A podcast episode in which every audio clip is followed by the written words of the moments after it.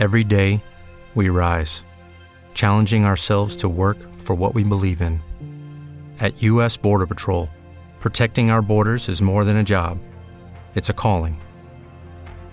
Agents answer the call, working together to keep our country and communities safe. If you're ready for a new mission, join U.S. Border Patrol and go beyond. Learn more at cbp.gov/careers. Are you are you listening? Damn. Massive Ball presenta Yeah. Documentos NBA con Luis el Purista. Un viaje por la historia y los personajes que forjaron la mejor liga de baloncesto.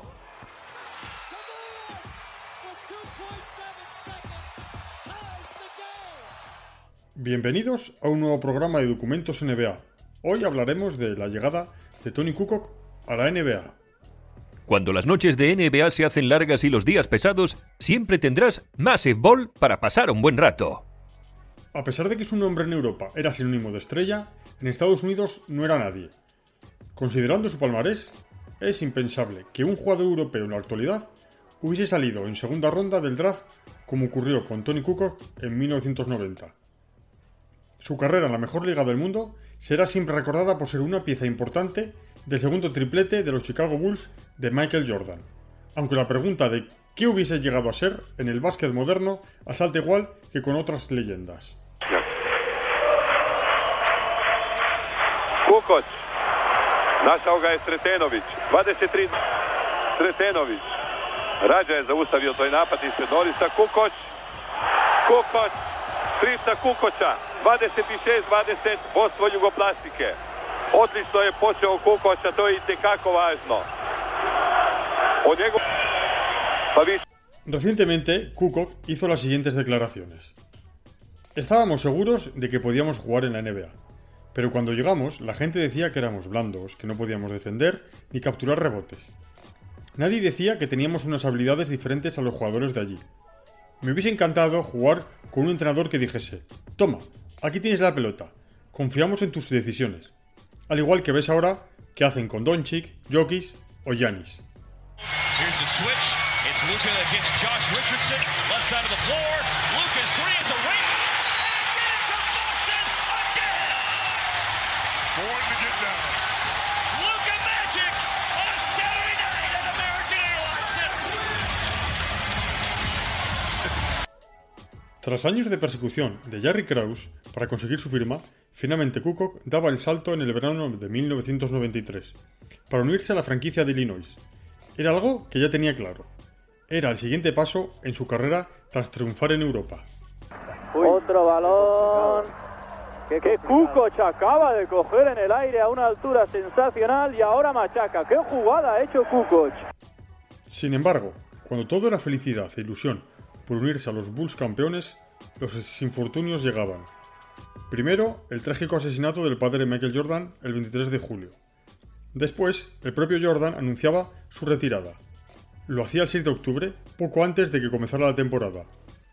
Chicago pasaba de ganar 55 partidos con Michael Jordan a encontrarse una plantilla sin su estrella, mejor jugador del planeta, y los refuerzos eran Steve Kerr y el propio Kukoc. Nadie apostaba por ellos. Aunque Pippen ya tenía un buen cartel dentro de la liga, no era ni de lejos la figura reconocida que es hoy en día. De hecho, buena parte de su re- reputación se alabró cuando al ser la estrella de los Bulls, sin Michael Jordan, quedó tercero en la carrera por el MVP de 1994. in particular in the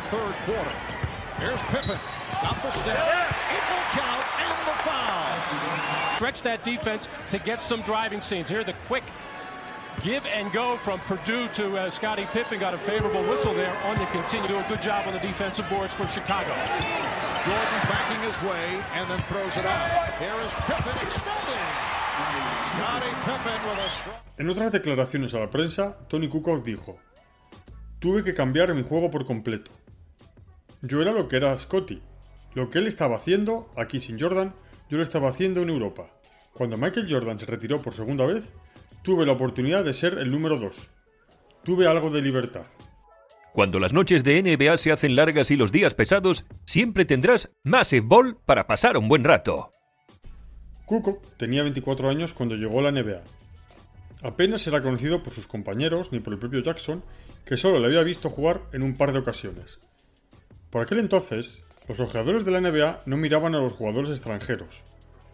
Kukoc, dominador en el viejo continente, con 5 premios a jugador europeo del año, tres títulos de Euroliga consecutivos y el MVP de la Final Four en cuatro ediciones, más los éxitos de la Yugoslavia y el MVP del Mundial de Argentina del 90, era un desconocido. Ya en su debut gustó. Pese a tener un rol completamente nuevo para él, Kukoc salió desde el banco y en apenas 21 minutos dejó 10 puntos, 5 rebotes y una asistencia para ganar a los Hornets. Superó los dobles dígitos de anotación en sus primeros 9 partidos y Phil Jackson se dio cuenta rápidamente que tenía el jugador ideal para su triángulo ofensivo. Podía pasar, correr, tirar. En sus manos estaba la perla oculta que nadie esperaba para, entre él y Scotty, intentar llenar el hueco que había dejado Jordan con su marcha. El momento decisivo. Kukoc no tardó mucho en hacer grandes números. En el partido 12 hizo 24 puntos, 7 asistencias, 4 rebotes y 3 robos. Fue su primer encuentro por encima de los 20 puntos. Su papel era diferente al de Europa. Ya no era el anotador principal, era el segundo espada del equipo, lo que antes era Pippen para Michael Jordan.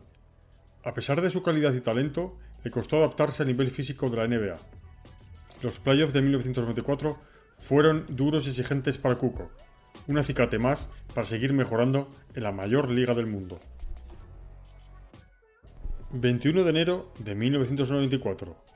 Reggie Miller celebra en el United Center un gran tiro sobre Steve Kerr que pone a los Pacers dos arribas.